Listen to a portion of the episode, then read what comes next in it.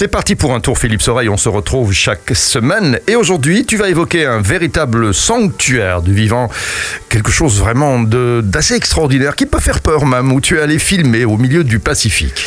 Oui, alors il y a deux lieux mythiques pour moi hein, au milieu du Pacifique, il y a l'île de Pâques et les Galapagos. Mhm. Alors des lieux qui représentent vraiment l'inaccessibilité absolue réservée aux grands aventuriers et aux naturalistes. L'île de Pâques, tu y allais Eh ben non, pas encore, hélas. En revanche, j'ai pu vivre une expérience formidable aux Galapagos et ça, c'était dans les années 90, quand je tournais des reportages documentaires pour RTL TVI. Et je peux dire que le premier jour où j'ai débarqué sur l'île principale à Santa Cruz et que j'ai franchi les portes du centre Darwin, là, j'étais vraiment très intimidé, un peu comme devant une grande star à qui on serait venu demander un autographe. Mais là, en réalité, moi, je devais obtenir la signature d'une autorisation de tournage. Ah mais voilà, c'est là où tout commence. Et c'est là où vous allez rester avec nous sur SIS. On se retrouve euh, pour C'est parti pour un tour. A tout de suite, Philippe. À tout de suite. C'est parti pour un tour, Philippe Soreille, chaque semaine. Et au milieu du Pacifique, dans les îles Galapagos, les îles, les îles, il y en a combien d'ailleurs? Alors c'est vrai que les Galapagos, c'est un archipel, une quarantaine d'îles volcaniques, à un millier de kilomètres du continent et qui font partie donc du territoire de l'Équateur, donc du pays, l'Équateur. C'est notamment là que Darwin a développé et confirmé sa théorie de l'évolution parce que chacune des îles est différente et les animaux qui sont coupés des autres îles se sont adaptés aux spécificités de chaque une d'elles. Il y a les fameux pinsons et les jets et d'autres espèces euh, endémiques. comment vous va d'une île euh, à l'autre? Alors les liens euh, et les accès aux îles sont très réglementés. On n'improvise pas un voyage au Galapagos, il faut être encadré, soit par des croisières et des organisations reconnues, ou alors avoir son propre bateau pour y dormir, manger, faire sa toilette, etc. Et justement, comment ça se passait avec l'équipe de, tournage? Ah ben, On avait loué un catamaran, un français qui vivait à Quito.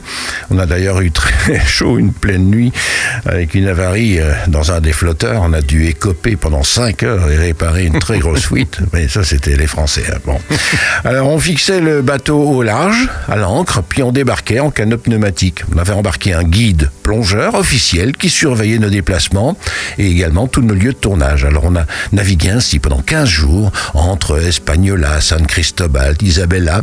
Ça, ce sont les îles qui sont habitées par les hommes et puis toutes les autres qui sont complètement réservées à la nature. Et justement, parlons des animaux. Hmm. Ah ben, il y a les mythiques tortues Galapagos, hein, dont la plus vieille aurait plus de 175 ans. Je l'ai vu. Donc maintenant, ça, ça va lui faire bientôt 200 ans.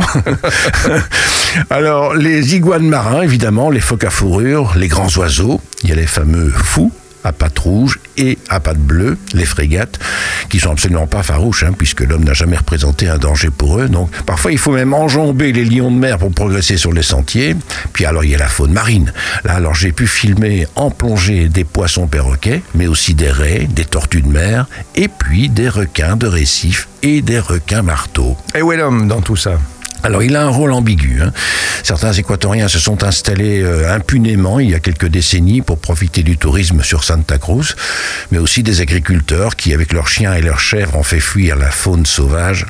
Mais l'homme a toujours eu aussi un rôle protecteur sur ce site classé au patrimoine mondial, rappelons-le. Et oui, et c'est toujours évidemment un équilibre instable euh, entre l'homme, la nature, euh, le respect de ce qui ne nous appartient pas, mais qu'on admire tant, Philippe Soreille. Un sanctuaire, mais quand eh même accessible à l'homme, donc euh, voilà, bien sûr, réglementé. Et c'est là où tu étais, et on rêve d'y aller aussi. on se retrouve très vite, Philippe Soreille. C'est parti pour un tour, c'est chaque semaine sur SIS.